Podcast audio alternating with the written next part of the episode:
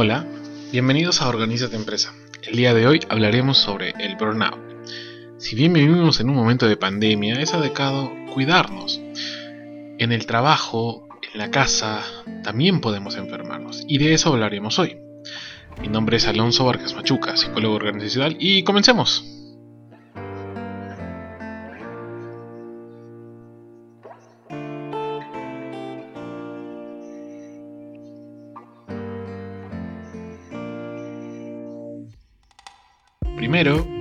Saber qué es el burnout. Eh, el burnout o síndrome de burnout, eh, como en su traducción, se lee estar como estar quemado. Pero esto se remonta a 1974, en el que Frundenberger, sí, así se llama, observó que psicoterapeutas en una clínica mostraron signos de agotamiento y síntomas de ansiedad, depresión y los describió que estos iban modificando más o menos su, o progresivamente su conducta, porque estos eh, se volvían un poco más insensibles, poco comprensivos, impacientes y en algún momento también se volvieron algo agresivos. Eh, entonces, ¿qué sería el burnout?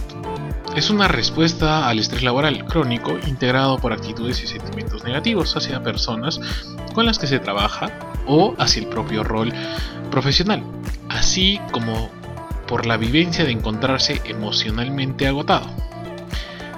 Esta respuesta eh, ocurre con frecuencia en los profesionales de la salud y en general con profesionales de organizaciones de servicios que trabajan en contacto directo con los usuarios eh, de la organización. Esto es una, es una definición que le da eh, Gil Monte en el 2001. Pero bueno, ¿cómo sabemos que es burnout?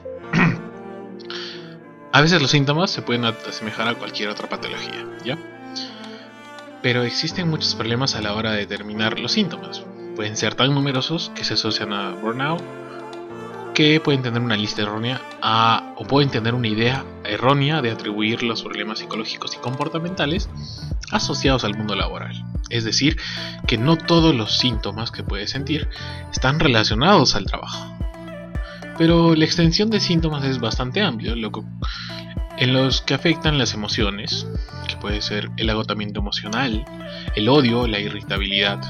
De manera cognitiva pueden generar eh, baja autoestima, baja realización personal, un sentimiento de impotencia al trabajo y algunos otros más. Actitudinalmente hay ciertas, cierto cinismo, cierta despersonalización y conductualmente también hay eh, síntomas de aislamiento, absentismo en el caso de que ya falta mucho el trabajo, e incluso agresividad hacia el cliente. Y fisiológicamente, como sabemos, hay mucho insomnio, dolores de cabeza, dolores de espalda, fatiga e hipertensión y una y alteración hormonal. Pero bueno, en general, ¿cómo sabemos y cómo no sabemos? Eh, según el modelo de Gilmonte, que ya hemos hablado que de allá, ya hemos hablado respecto a su definición, para él existen dos tipos de perfiles para el desarrollo del burnout. El primero serían los trabajadores en los que las estrategias de distanciamiento son útiles para afrontar la pérdida de la ilusión del trabajo y el desgaste psíquico. Usualmente son comportamientos cínicos e indolentes, con clientes que normalmente van disminuyendo la calidad del servicio. Pero donde pueden mantenerse en el trabajo, o sea, no hay tanto impacto, o sea, no se dan cuenta del impacto que puede generar en su salud. ¿sí? Pero el segundo perfil es mucho más, es, distinto a este. Indica que los trabajadores, este, las estrategias de afrontamiento no han sido tan efectivas a la hora de manejar los problemas. Y estos se sienten bastante culpables por el trato en general en el que ellos tienen un componente más interpersonal. Ellos sienten que violan una normativa ética y moral, lo cual incurre una pérdida laboral, o sea que pueden perder los trabajos. Y derivado de esto, eh, de estas sensaciones de culpa, llegan los problemas de ansiedad, los problemas de depresión o los problemas psicosomáticos. Y en ya todo esto, ¿cómo abordamos o cómo se interviene esto? Sabemos que la relación del burnout es negativa, muy negativa a la satisfacción laboral. Por tal, se incrementan eh, los niveles de burnout. Es así que la satisfacción está relacionada a muchas variables emocionales. Estas son más o menos como la inteligencia emocional, las estrategias centradas en emociones y, la gestión de emociones.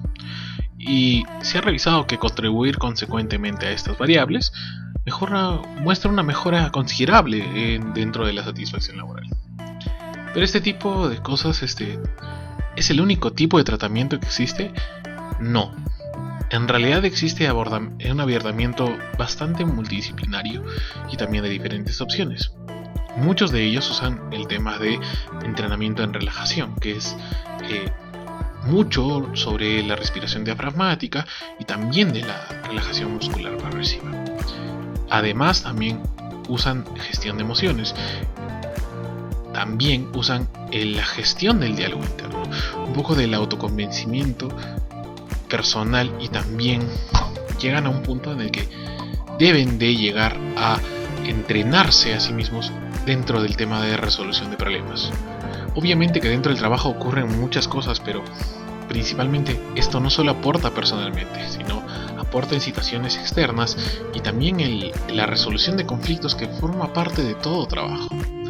Por último, también existe el tema de un entrenamiento en la autoorganización personal y profesional.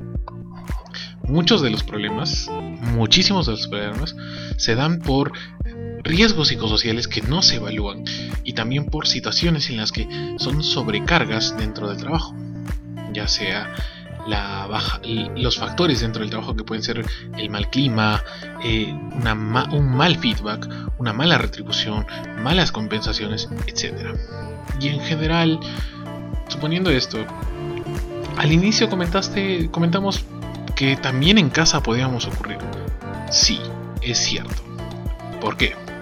Según el portal Ciencia, tomó unos testimonios respecto a que madres pues, pueden sufrir de burnout.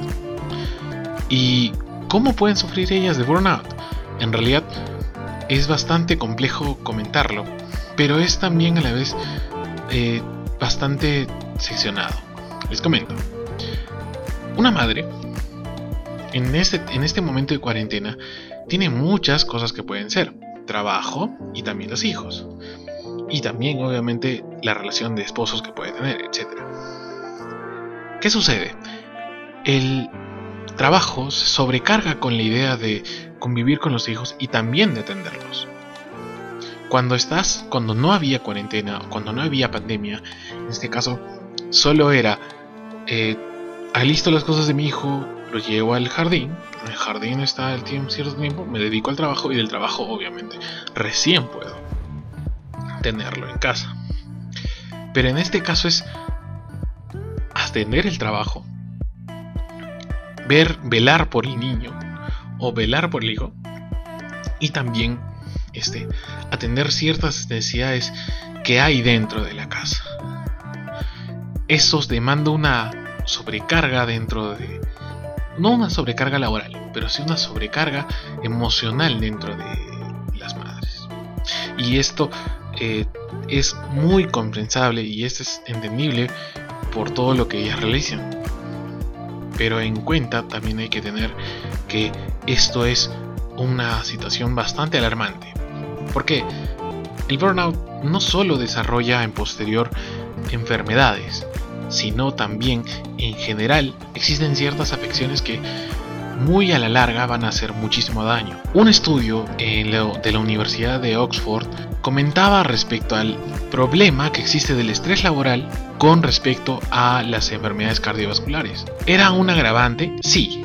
¿Por qué? Porque la carga, la carga emocional que a veces se tenía dentro del trabajo llegaba a tal punto, bajo los malos hábitos, el sedentarismo y todas las peculiaridades de una vida, de una vida que puede considerarse tóxica, un aparente estado de problemas cardiovasculares. Entonces, parte de ello es poder entender, no solo entrenarnos a saber qué es lo que ocurre, y no solo a pedir ayuda, sino también a saber de que el trabajo que nosotros tenemos y toda la carga que puede generar, no solo de la casa, sino también dentro del trabajo y también fuera del trabajo, puede conllevar a consecuencias mucho más grandes. Y es necesario entender de que estas cosas son necesarias de comprender para no sufrir en cierto momento de situaciones o de enfermedades psicosomáticas o simplemente de enfermedades en general.